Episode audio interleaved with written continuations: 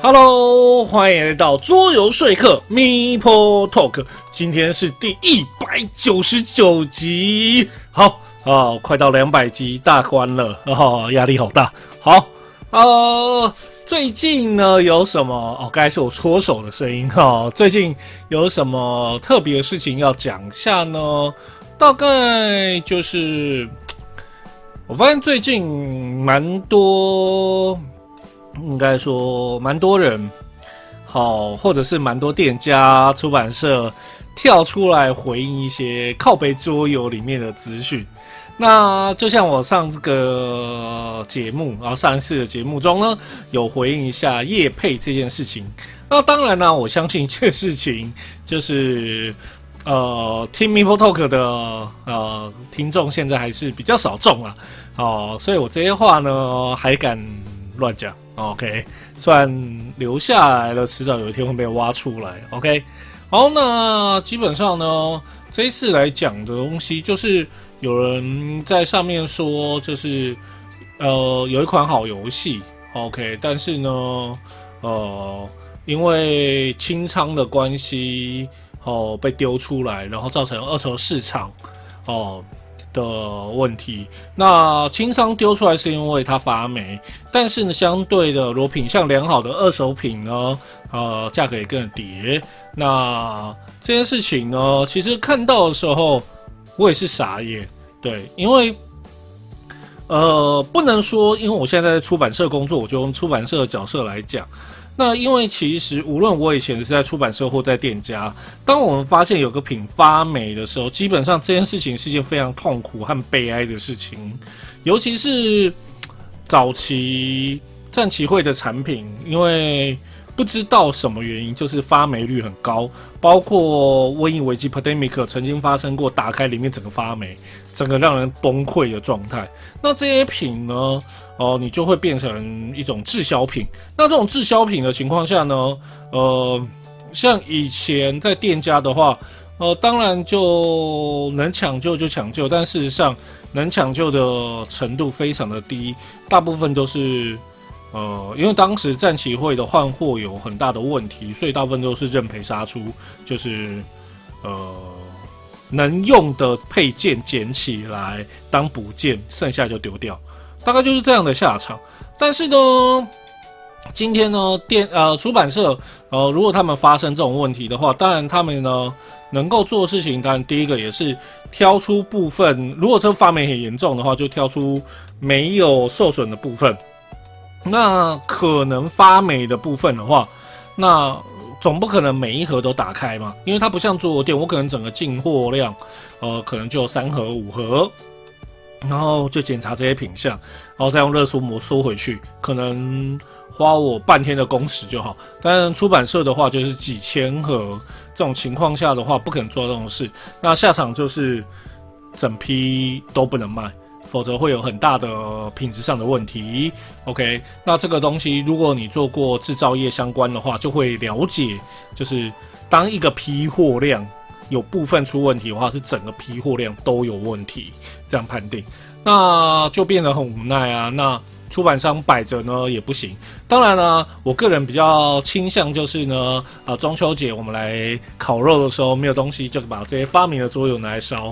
哈，当然这是玩笑话，但是呃，画面应该蛮壮观的。然后，但是呢，呃，对出版社而言，他们能做的事情是什么呢？摆着没有办法，那就拿出去送啦。对。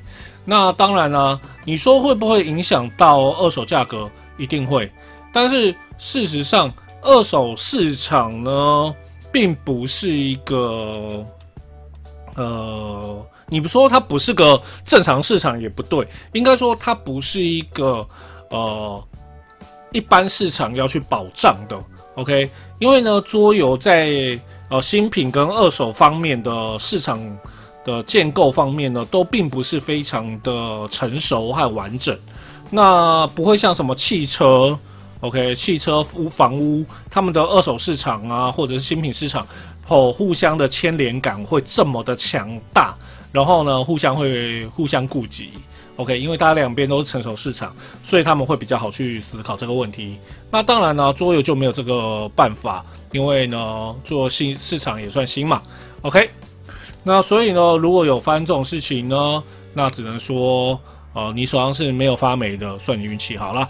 好了，哦，算是回应了靠北桌游三点零的一个内容了。哦，以后发现没有主题，我就回答这个就好了。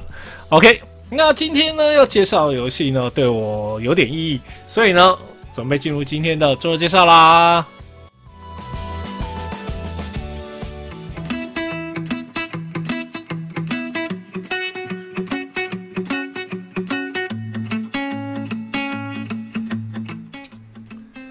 呃，听 m i p o Talk 有一段时间哦，现在要加桌游说客，哈哈，啊，听说说客有一段时间的各位听众哦，都知道一件事情，就是我外文能力不好，OK。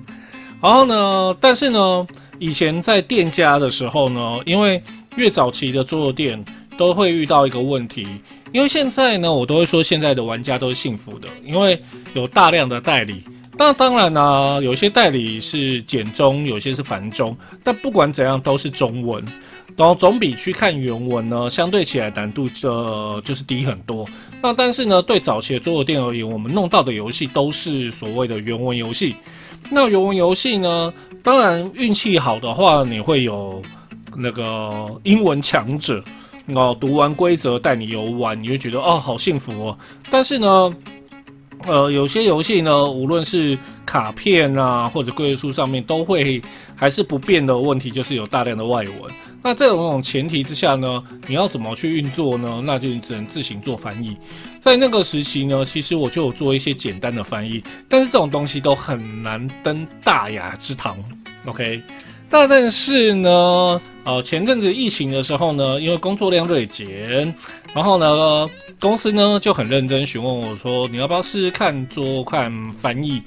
哦，先从小游戏翻起。然后呢，我就想说，呃，就算我的英文能力没有好到就是看一句话可以马上哦翻成中文，但是呢，就算我一个字一个字查，然后呢，慢慢的调它语义。都可以写的比较好一点，OK，比那种纯做翻译不懂桌游的人可能都好一点。我只要不要犯错就好，就这样我接了这份工作，因此我就做人生的第一次翻译游戏，并且在这一场这盒游戏上面出现了“威爷”两个字。对，没错啊，今天呢要介绍的是完全自肥。OK，好，那。那有时候还是要讲一下，感谢今天要感谢新天宝赞助。OK，好，那今天要介绍的游戏呢，就是本人威爷翻译的游戏《降妖伏怪》啦。OK，虽然我最早呢看到它就知道，嗯，这游戏应该叫妖怪就好啦。OK，好，那我们来讲一下啦。它作者呢？OK，好，我先。讲个，如果你有看画面的话，发发现说画面是一群人，那哪一个是作者？认真说，我还真不知道。OK，好，但是呢，在 BG 上面，它的图就这个。OK，好，作者呢名字是朱利安·格里芬。那从名字这个部分的话，应该是一个法国人哦，法国做设计师，但事实上。呃，他的详细资料并不多，所以不清楚。OK，那如果有错的话呢，请帮我更正一下。OK，那作品呢，呃，有灵歌哦，降妖伏怪，然后倒数计时五分钟自毁等游戏。但是呢，在台湾呢，就走降妖伏怪这个游戏了。OK，好。那这个游戏呢？哦，降妖伏怪呢？这个游戏是二零一九年的游戏，游戏人数二到四人。然后呢，在 B 上面呢，建议最佳人数也是二到四人。OK，然后游戏时间十五到三十五分钟，然后建议年龄十岁以上，玩家建议年龄也是十岁。那为什么是十岁这么奇特的数字呢？其实听九十岁好像没有特别奇怪，就是。就策略游戏，然后再难一点，但是没有到深度策略游戏，通常都会这样定义。那它的难度一点六六一，那基本上呢，这个游戏呢本身规则没有很难，但因为来讲一下，它是个合作游戏。那合作游戏的话，就有一定的难度了，否则就没有挑战性了。OK，好，那来讲一下哈，既然叫降妖伏怪，然后它的英文名字呢就是妖怪。那来讲一下哦，它的妖怪呢是用日本妖怪来说。那对日本而言呢，神呢就是绝对的正面，那鬼呢就是与地狱呀、黑暗势力结合，会危害人类、生吃人的怪物。那介于神跟鬼之间呢，就是妖怪啦。凡是呢，人死后呢，无形的呢叫做冤魂。那修行成精的动物啊，或者是废弃已久的东西，呃，只要是人类无法解释的哦，通常就会被统称为妖怪。无论是魔啊、灵啊、精啊、怪啊之类的。OK，那在这游戏中呢，总共会有四种妖怪。OK。那这四种妖怪呢，有一些蛮有名的，应该说基本都蛮有名的。OK，只是你认不认识它？那第一个呢，我们要介绍的呢，就是狐狸，呃，狐妖哦，狐妖呢非常的有名。OK，但是呢，在日本的佛教观念中呢，会把狐妖呢视为道和神，或者是呃。糟糕，那个字不会念，反正就是神的使者，OK，所以呢，他们会祭拜祭拜狐狸，OK，然后因为呢，主要是因为他们会吃掉破坏田产的那些田鼠和老鼠之类的，OK，那当然呢，神道教呢也会把它视为农业的神旨，道和神，哦，OK，那当然啊。狐妖这个概念呢，呃，包括有名的九尾狐啊，这些呢，大部分都是从狐妖这个概念做延伸的。那影视作品、漫画有非常多的概念。那第二个呢，叫鬼哦，你好，OK。然后在现代日本呢，是指一种像野人、兽人一般，然后强强壮，然后凶猛的妖怪。那当然呢，跟我们就是俗称的鬼有点不一样，因为我们认为的鬼就是那种鬼魂，哦，那种鬼魂。但日本的鬼怪呢，哦，那种日本的鬼魂就是那种叫做幽灵。但是日本的鬼，哦，就是比较像是，呃，高大身躯啊，全身肌肉，然后下半身为一个虎皮，然后长着脚。然后可能皮肤是红色或青色，呃，青鬼、红鬼那种概念。然后拿个巨大的狼牙棒之类的，呃，比较像，呃，曾经呃什么东西，哆啦 A 梦那个西游篇里面的金角银角的概念了。对，OK。然后第三个妖怪呢叫河童，那河童就非常有名了。哦，非常有名的日本传说哦，它呢主要生活在河边、湖边之类的，然后有鸟的嘴的左那个那个叫做嘴，好，然后青蛙的四肢、猴子的身体与乌龟的壳。那传说中呢，它头上会头顶的一个蝶，OK。哦，所以那个不是秃头，那是蝶，OK。然后呢，如果你要对付河童的话呢，就是要骗他把头低下来，然后它上面的碟子呢没有水的时候，它就会精力流尽，OK。好，然后那，第四种呢非常特别，OK。那它呢叫鹿鲁手，OK。路是一个车，一个迷路的路啊，不是那个动物的那个路。然后炉呢，一个车，一个炉，呃，就是火炉的炉，然后去掉火字边，然后变成车，呃，路炉手，OK。哦，那它就是一种场景的妖怪，但它跟场景妖又不太一样，OK。但是呢，诶，这个呢非常的特别，OK，因为呢，呃，在每个地方呢会有稍微的不同。OK，那露露手呢？它是脖子会突然伸长。那有一些呢会叫做飞头蛮的，是头会飞掉。那露露手呢比较有名，大家比较知道的，可能糟糕，这个讲出来又是有年龄了。就是灵异教师神眉，好，里面有个学生，他就是可以用出类似露露手的能力。OK，好。然后那，主要呢游戏会这四种妖怪，OK，忽然变成妖怪的呃简介。好，那这游戏呢，主要呢是这样子说的，就是说呢，就是妖怪大乱啦，然后日本的那些妖怪呢互相混杂在一起，然后就开始作乱。所以呢，为了降服这些妖怪呢，我们必须按照种类把它们安置在一起。那这是一个合作游戏，然后呢，我游戏过程中呢，玩家呢沟通资讯非常的少，必须透用透过记忆才能降服这些妖怪。OK，好。那游戏呢怎么进行呢？好，游戏进行方式呢非常简单，就是呢，游戏一开始的时候呢，会有呃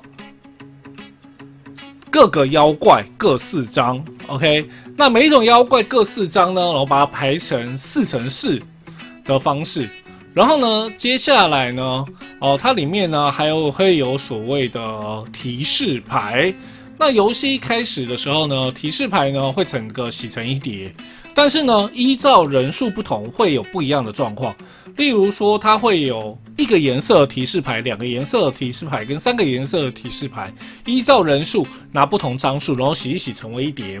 OK，好，所以呢，整个牌库呢会有一叠提示牌，然后呢中间会有十六张妖怪牌。好，那。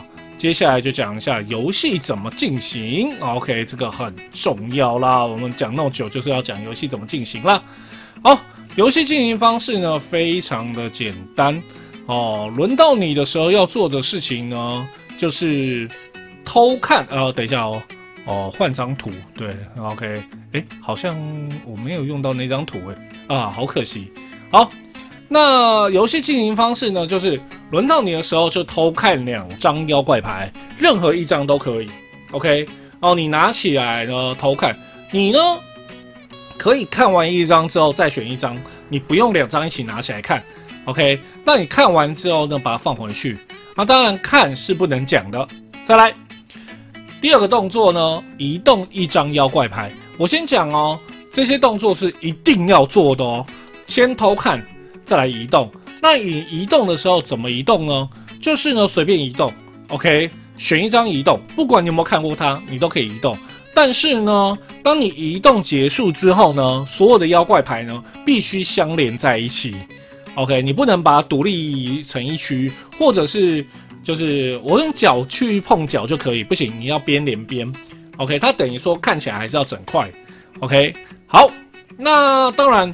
你可能移动的时候呢，造成短暂的分离，但是呢，移动完之后呢，还是连接在一起，这就是 OK，OK，好。所以呢，第一个动作偷看两张牌，第二个移动一张妖怪牌。好，那当然有讲了，移动哦，不要造成切割，OK，这样就可以了。接下来第三个动作，翻开。或放置提示牌，那当然这个时候你就二选一啦。OK，啊，第一个选择呢，就是从提示牌堆中，哎，提示牌堆忽然跑出很重的鼻音。从提示牌堆中呢，哦，从最上面翻开一张放到旁边。OK，这个就很简单嘛，就翻一张牌，好，就结束了。那当然了，如果呢？前面已经有人翻过，你还是可以继续翻。那翻开的时候呢？哦，不要去叠，等于说你翻开的就是很明显的放在旁边。第二个，我可以选择不翻开，我可以呢把一张已经翻开的提示卡拿起来，放到任何一张妖怪牌上面。OK，前提是它上面不能再有提示牌了。OK，不能提示再提示哈。好，这时候来讲一下哈。哦，看一下，好哦，这张是游戏结果。好，来讲一下哈，妖怪牌呢？啊，不不不是妖怪牌，妖怪牌就四种嘛。那提示牌呢有三种，一种呢是单一颜色。那在这游戏中呢，红色呢就代表狐妖，绿色呢代表是合同，蓝色代表是鬼，紫色呢代表是葫芦手。哦，鹿鹿鹿乳手，OK，连自己翻译的自己都念不顺，OK，好，那翻开的提示牌就会有三种概念，一种是只有一个颜色，一个是两个颜色，第二第三种是三个颜色。那你能够告诉你的伙伴们呢的方法呢，就只能用提示牌拿起来放在一张妖怪牌上面，OK，就告诉大家说那一张牌是什么颜色。那如果你是放单一颜色，没什么好讲的，它就是那个颜色。如果是放两种颜色的话，就是代表其中一种；三种就代表其中一种；三种其中一种。那放上去之后呢，你呢，呃，以后那张牌就不能再被碰，OK，不能被偷看，不能被移动。所以一旦放上去，就会影响到整个游戏了。OK，那提示牌很重要哦，所以呢，请记得你在放提示牌的时候，先确定你下面的牌是长什么样。所以这游戏的确有记忆成分在。OK，所以轮到你的时候要做什么事情？轮到你第一件事情，偷看两张妖怪牌。第二个呢，选一张做移动，前提是一它上面不能有提示牌。第二个。移动它不会造成呢，呃，整个妖怪牌呢，啊，没有的全部连接在一起。然后第三个呢，你可以选择翻一张提示牌，或者是使用一张提示牌来提示一张牌。OK，好，就这样子，轮到你要做就是这三件事情，做完之后换下一个人做，下一个人做，然后轮到你。所以这游戏其实有很重的记忆成分在。好，当游戏结束的时候。哦，来先讲怎么造成游戏结束。还有两个方式。当有一个回合回一开始的时候，就说好了，哦，不用再做了，哦，我们 OK 了，我们可以结束了。OK，那怎样的状况下你可以宣布结束？就是你现在确定所有同样的妖怪都相连在一起，OK，没有混杂哦，要相连在一起哦，你就可以说 OK。好，我们成功收服所有妖怪。所有妖怪现在分类，他们就是同种族的，现在都住在一起了。他们现在很开心了。OK。第二个就是呢，你把最后一张提示牌呢都使用上的时候，就立刻结束。那游戏结束之后呢，就会翻开所有的妖怪牌来检查一下。OK。第一个，哎呦，然后椅子声音好大。好，第一个。检查所有妖怪是不是全部同类的放在一起，如果没有，就游戏立刻结束了，大家就输了。那如果有，那我们就开始算分。OK，好，那这个游戏呢，最简单的就是放算分啊。算分方式非常简单，就是提示牌放放对了，好好好，放对了加一分，放错了扣一分。再来，有一张呢。没有翻开，但呃，应该说有翻开但没有使用的提示牌可以获得两分，OK。然后没有翻开的加五分，也就是说你用的提示越少，分数越高，甚至是完全没有呃把提示放上场，分数更高，OK。不翻开分数最高五分，翻开不用两分，放对一分，好放错扣一分，好就这样子。前提是只要呢全部都安抚好之后就放对了，然后就开始算分数。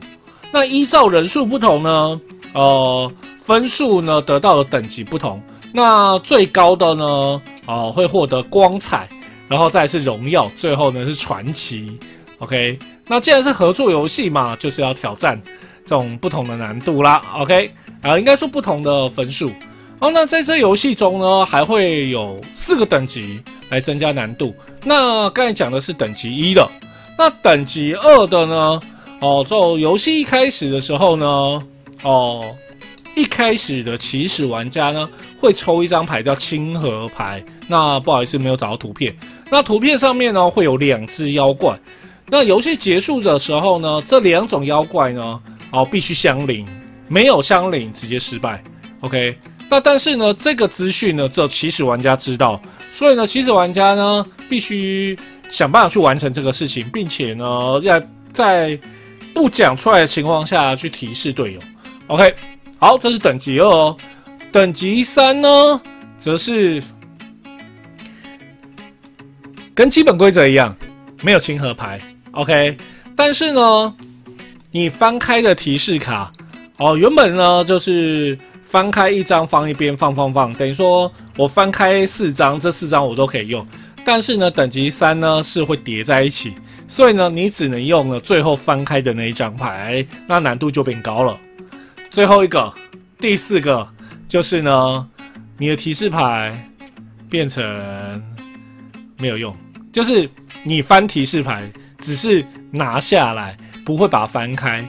但是呢，你也可以把提示牌放在妖怪上面，但只是拿来镇住而已。那当然，你说那这样子怎么知道他有没有放放对？就视为绝对防对。但是呢，你并没有办法借由提示卡给队友情报。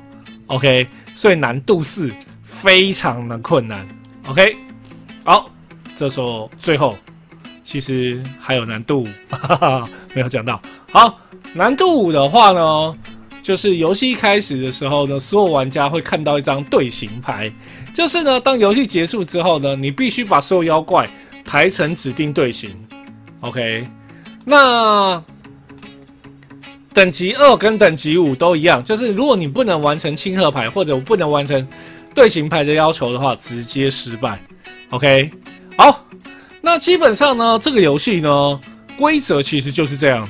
所以说实在话，规则蛮简单的。那它里面呢，呃，游戏规则说明书最后呢，还有给你。去玩就是所谓挑战个人里程碑的一个记录了，但是通常应该不会有人用这个。那这游戏我当时在翻译的时候呢，我先讲哦，任何一个游戏，我认为啊，翻译之前呢，你要先了解这游戏在玩什么，你才能去翻译它嘛。但是呢，我刚开始翻译的时候，我发现我不觉得它好玩，真的，我一开始翻译的时候，我觉得它一点都不好玩啊，对。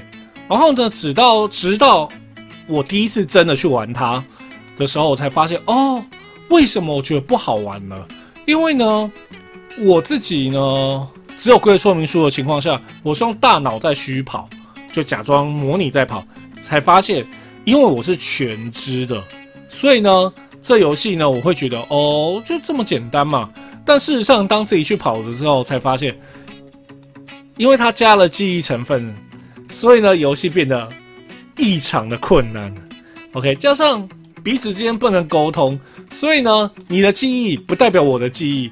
然后呢，呃，你的概念跟我的概念不一定一样。你想要把呃某一个妖怪，例如说，我想把合同放在这个区块，可是呢，说不定那个区块呢，我想要拿来放虎妖，哦，不知道哦，所以呢，会搞到后面会一片混乱。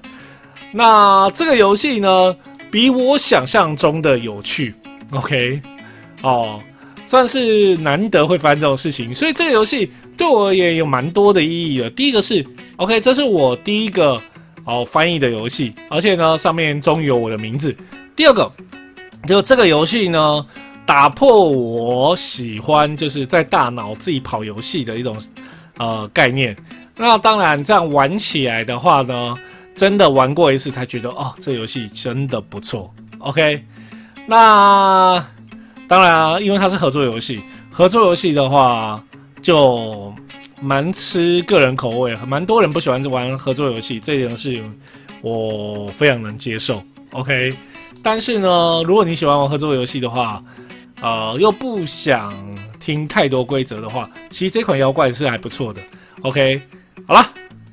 哦，难得就是自吹自擂一下，因为这个游戏对我而言现在有它的意义在。然后当然，然后后面会不会再有新的就是威爷翻译呃游戏呢？我不知道。OK，那我们呢就敬请期待啦。OK，好，那来帮这游戏做个总结啦。如果你喜欢日本妖怪为主题，你喜欢合作游戏。那又喜欢比较规则简单的合作游戏的话，那这一款《降妖伏怪》千万不要错过哦。OK，好，以上呢就是今天要介绍的游戏，希望你会喜欢。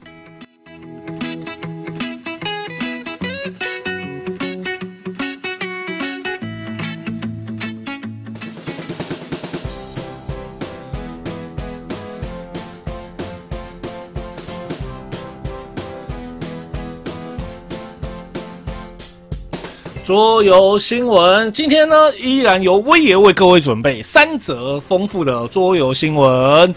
来，第一则，卡送这一款两千年出版的经典游戏《扩充可以说是多到收收不完、出不完。那如果你要收全套呢，已经成为一种人生成就等级的难度了。OK，在前阵子呢推出了二十周年纪念版，那这个版本呢，跟前面的无论是卡颂、卡颂二点零的美术画风是完全不同的。如今呢，呃，飞猪出版社呢宣布要推出全新的大合版卡颂，那内容呢将会比照二零一七年出的版本，但是呢。板块美术呢，则是配合二十周年版本，更宣布将要推出卡颂最新的美术版本，也就是可应该吧，就是卡颂三点零吧。对，哦，就是主要呢美术风格呢会比照二十周年纪念版。那确定的部分呢，就是它的外盒美术呢会改掉，那改成全新的样子。然后呢？呃，过去城堡上面人物的样子已经不会了，OK，然后而是那种版图拼放的样子。那至于内容是否有调整，那还有何时会登陆台湾呢？就让我们拭目以待啦。好，第二则新闻，兵马俑哦，是在这次 GameCon 然后推出的呃亮相的游戏。那这个游戏呢，是一个一到四人，时间大约九十到一百二十分钟的游戏。那游戏难度呢，暂时还没有出来。那游戏背景就是啊，兵马俑嘛，就是啊，秦始皇挂了之后呢，为了要守护他，世世代代守护他，所以呢，做了一群兵马俑来守护的他。那在这个游戏中呢，呃，玩家们呢是回到秦朝，你是那个工匠、艺术家。OK，你在努力的建造这些奇妙的雕像。OK，那你就是要收集资源，升级你的工人，并且呢，获得皇帝顾问的青睐。那你的目标呢，是在创造兵马俑的过程中呢，发挥关键的作用。那你的获胜点数呢，就会因此呢，你的分数就会上升了。OK，那。你的游戏过程中呢，你要和你的伙伴一起来建造这个兵马俑。游戏五轮之后呢，分数最高就会获胜啦。OK，那在已经释放出来的资讯中呢，就是你会拥有兵马俑的模型放在陵墓中。OK，那这个呢就会影响你的分数，你将会拥有更多的呃相关的资源来进行。OK。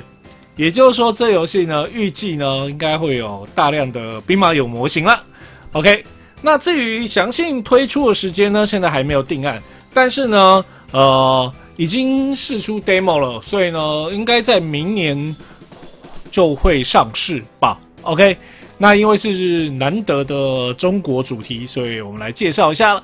OK，好，第三则新闻。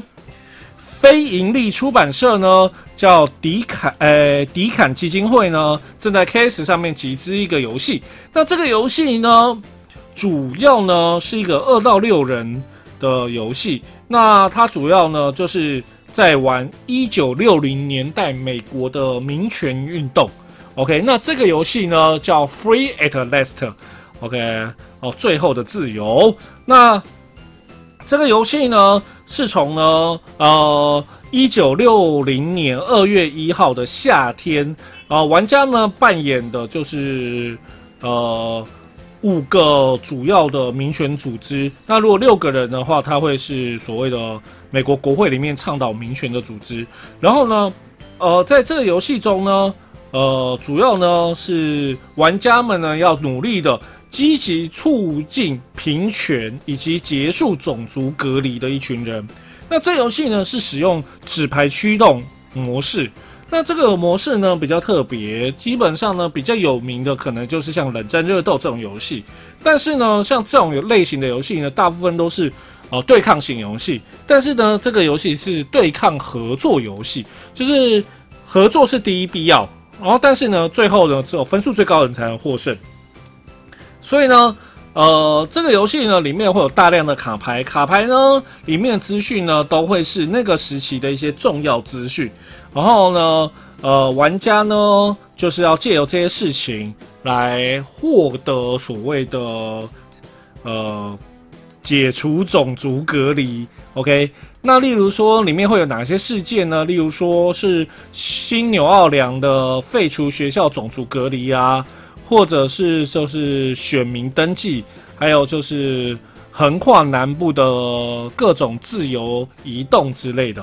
OK，啊这些都是一些特定事件，然后来让老玩家呢可以获得一些能力。OK，好，那游戏的目的就是玩家齐心协力，共同获胜。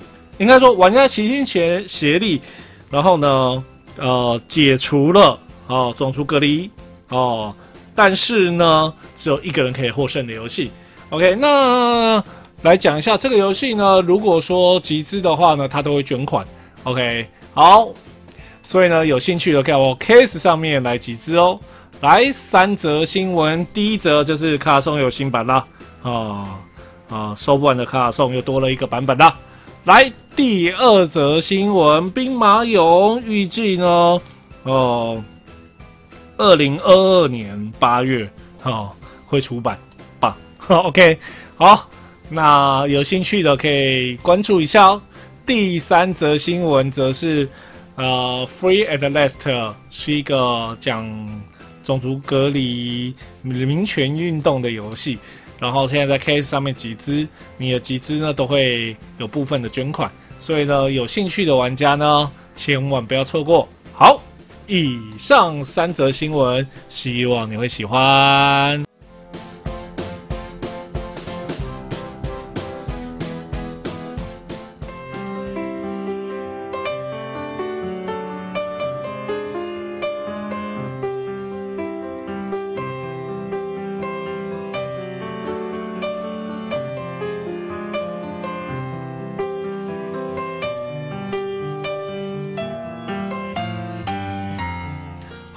节目到了尾声了，好，我们下周要介绍什么？应该不是下次，因为呃，现在今天播出的时间是十二月二零二一年十二月二号，但九号那天已经确定要停播了，对，所以会停播一次。